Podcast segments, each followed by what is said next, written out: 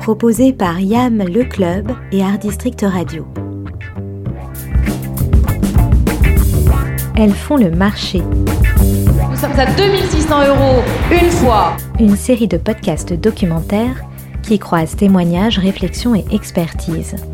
Chaque mois, portrait de celles qui évoluent au sein du marché de l'art français pour l'évoquer sous le prisme de leur regard de femme. Quels sont leurs parcours et leurs vocations? Comment se font-elles un nom? Quels sont leurs obstacles et sont-elles plus nombreuses à créer leur entreprise Un podcast raconté par Julie Chaise-Martin qui vous emmène dans les coulisses des métiers qui riment avec passion pour l'art et où l'on peut même dénicher plusieurs trésors.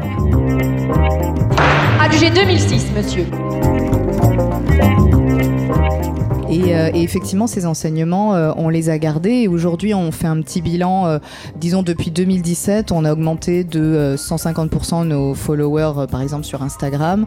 Et puis de 120% le nombre de, de retombées presse. Moi, je me suis dit, mais c'est qu'est-ce qui se passe? Il y avait des caméras partout, 360, des types avec des talkie-walkie, des micros partout. Ça, ça a coûté beaucoup d'argent beaucoup d'argent, mais c'était un investissement que Christie's vraiment a voulu faire. Sur ce, regard, effectivement, sur les NFT, parce qu'on a tous un regard sur les NFT, c'est vraiment une martingale, ce truc. C'est vrai que ça a démarré mal, tout le monde le consent. Je crois que avec l'effondrement des, cryptos, ça a remis un peu les compteurs à zéro. Vous c'est comme 2008, des phases comme ça d'assainissement. Et ça y est, je crois que, Dieu sait que j'étais vraiment le premier sceptique, mais je pense que c'est un marché qui est en train de se structurer. Euh, donc le patrimoine français est désiré. Euh, notre, euh, nos objets sur eBay sont vraiment désirés par des acheteurs étrangers. mais voilà, donc la stratégie qu'on a, qui est assez simple, c'est de mettre en valeur les beaux objets, les objets qualitatifs, et de mettre en avant des tendances, de mettre en avant des choses qu'on voit. Alors, c'est des curations, mais en ligne. C'est exactement ça. C'est-à-dire qu'on fait des ventes, euh, des pages dédiées avec des thématiques dédiées.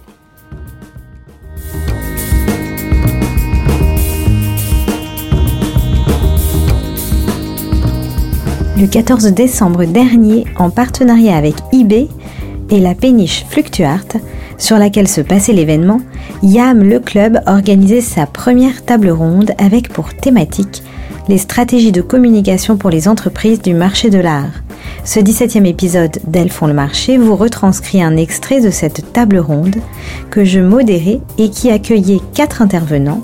Beverly Bueninck, directrice de Sutton Paris, agence de communication internationale, Vanessa Cléré, directrice de la communication et du développement de la galerie Perrotin, Laura Simone, responsable art et objets de collection chez eBay France, et Nicolas Logereau-Lasserre, cofondateur de Fluctuar, également directeur de l'ICAR, école de management pour le marché de l'art. Plusieurs thématiques ont été abordées, notamment une vision générale sur qu'est-ce qu'on faisait il y a 10 ans et comment on fait aujourd'hui en termes de communication, quelles sont les évolutions, comment donc se réinventer dans un marché très globalisé et concurrentiel. La notion de démocratisation culturelle est-elle au centre toujours des stratégies de communication? Et puis évidemment, comment voit-on le monde de demain? Est-ce que 2023 ressemblera 2022. On a un peu parlé du Web3 et des NFT évidemment.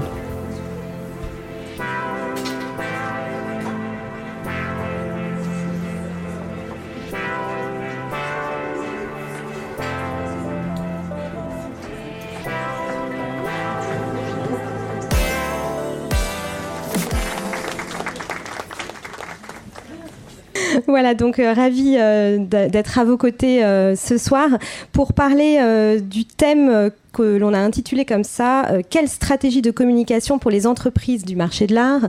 Donc c'est un thème évidemment euh, très vaste, mais on va essayer euh, donc d'en éclairer quelques grands points avec quelques exemples et avec surtout des témoignages d'expérience voilà, de, de professionnels. donc effectivement, moi j'ai commencé chez Christie's en janvier 2011. Euh, donc ça date un peu, mais ce que je peux vous dire, c'est que au tout début, les moyens de communication étaient assez simples. On avait un communiqué de presse, on avait de jolies photos et on communiquait par email, par téléphone. Je me souviens d'un journaliste qui voulait absolument recevoir tous les résultats de vente par fax. Euh, c'était quand même assez particulier. Euh, mais voilà, enfin, je veux dire, c'était assez, euh, assez simple.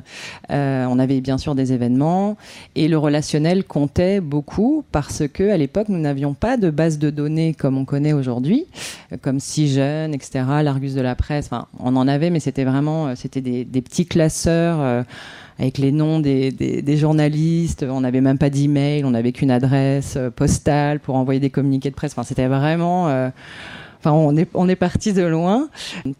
Depuis le Covid, euh, ça a accéléré, même depuis euh, les dix dernières années.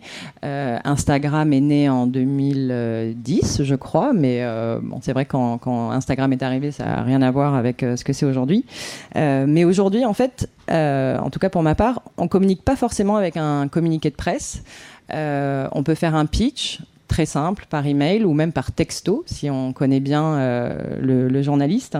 Euh, les images restent vraiment euh, très importantes parce que encore une fois les réseaux sociaux, on veut des images fortes, on veut des vidéos.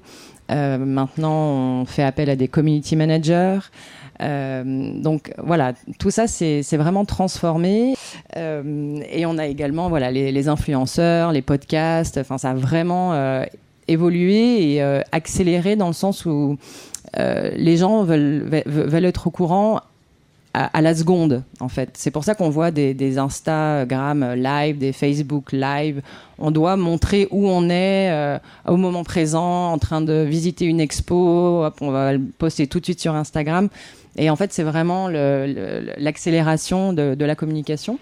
Euh, donc, en tout cas, voilà, c'est il y, a eu quand même pas mal d'évolutions, heureusement. Et on a beaucoup d'outils aujourd'hui pour euh, pour communiquer. Donc, euh, ça, c'est quand même plutôt plutôt intéressant. Oui, oui, bah, je rejoins pas mal ce que disait Beverly euh, sur euh, les changements euh, de ces dernières années. Après, sur les toutes dernières années, on va dire Covid, post-Covid, c'est sûr qu'il y a eu un moment avec notamment la fermeture physique des lieux, et ce dans le monde entier, puisque nous, nos galeries ont commencé par fermer.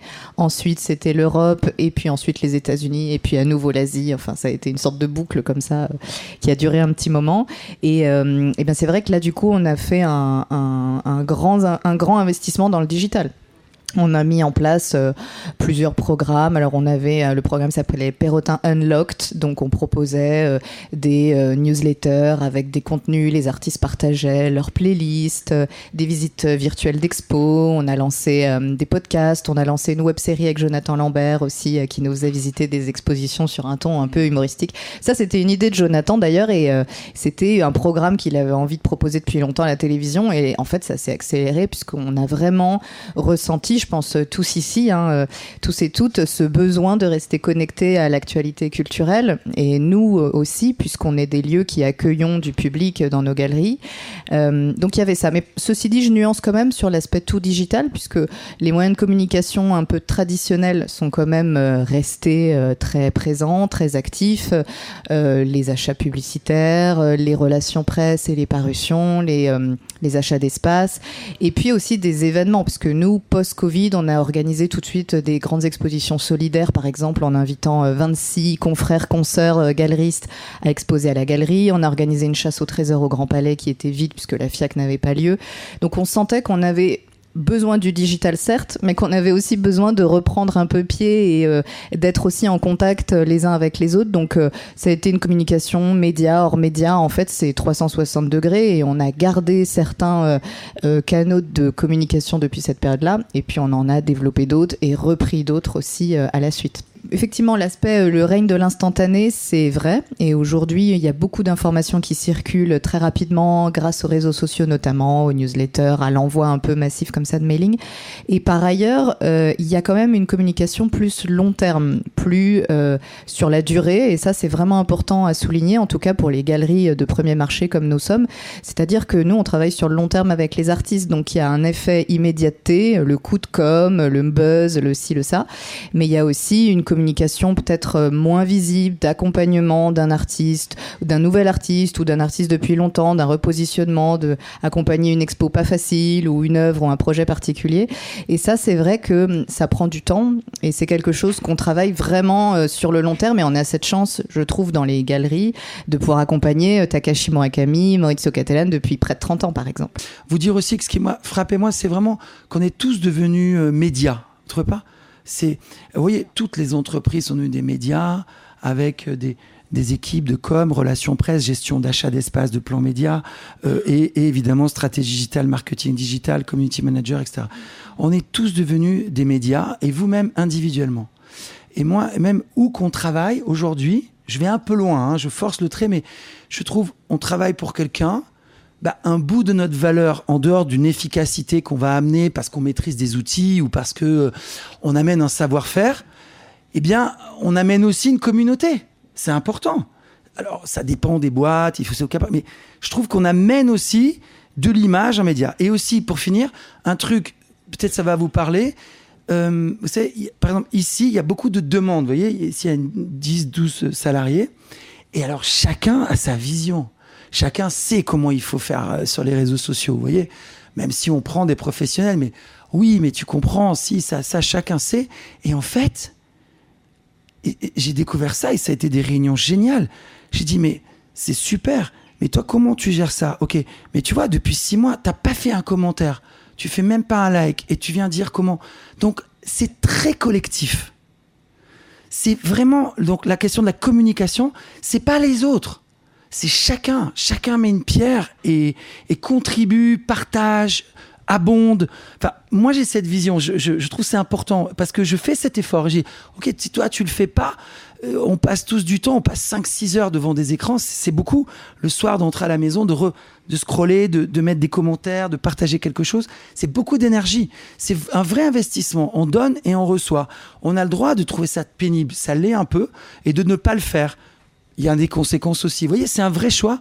Mais donc, je trouve qu'il y a un engagement, quoi, euh, très collectif. Il y a quelque chose d'extrêmement collectif, puisqu'on est tous médias.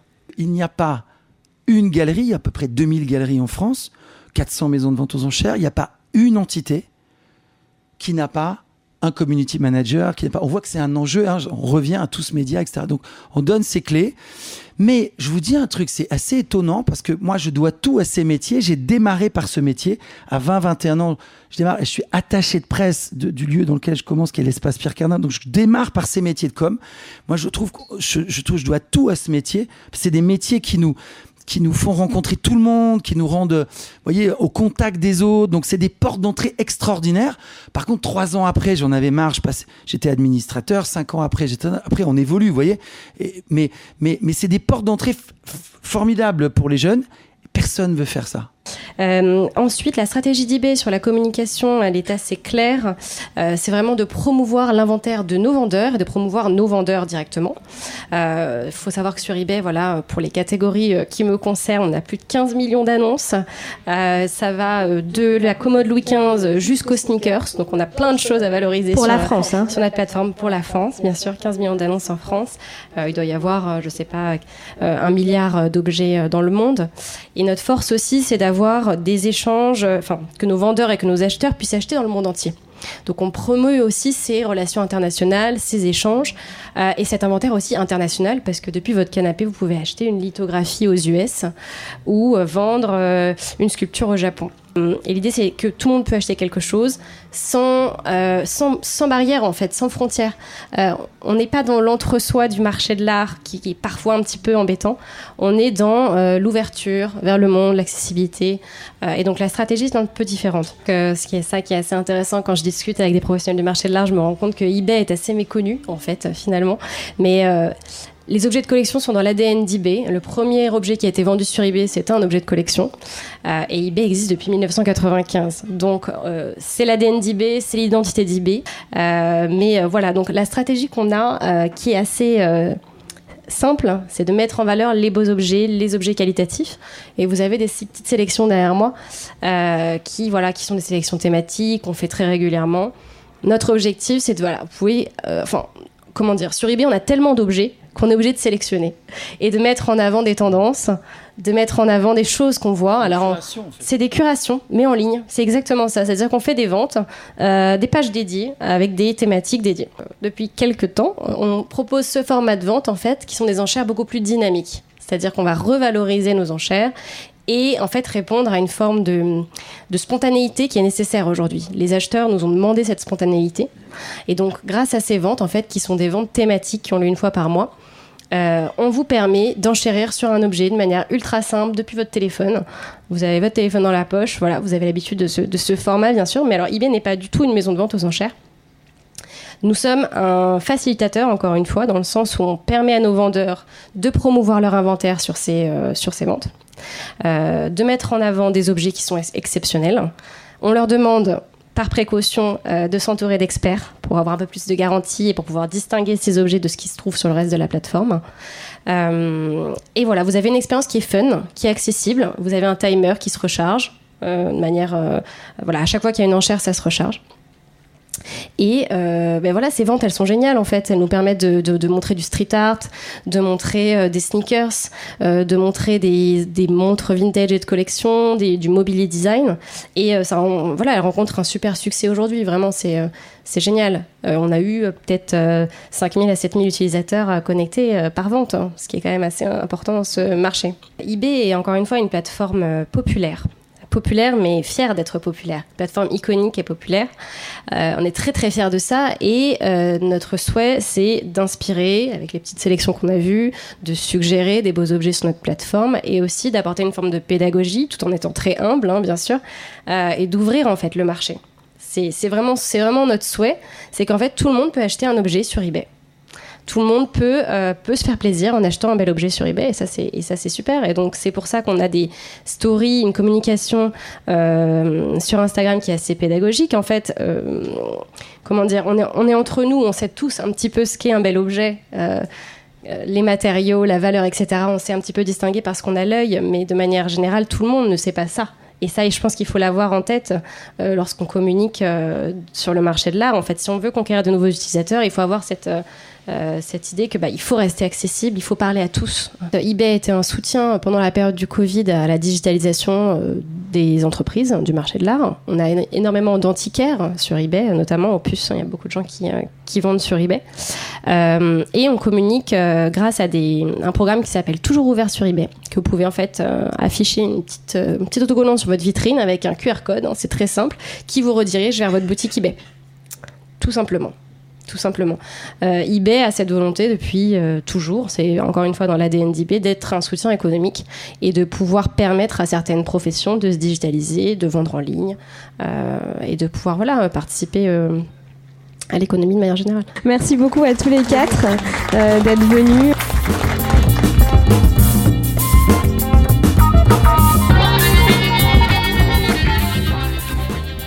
Vous venez d'écouter le 17e épisode d'Elles le marché en partenariat avec YAM le club et Art District Radio. Alors restez à l'écoute et retrouvez-nous chaque mois sur Art District Radio le dernier mercredi du mois pour une diffusion à 19h et puis bien sûr sur toutes les bonnes plateformes d'écoute telles que Spotify, Deezer, iTunes, Ocha ou encore Google Podcast. Elles font le marché épisode 18 vous donne rendez-vous le mois prochain avec une nouvelle thématique.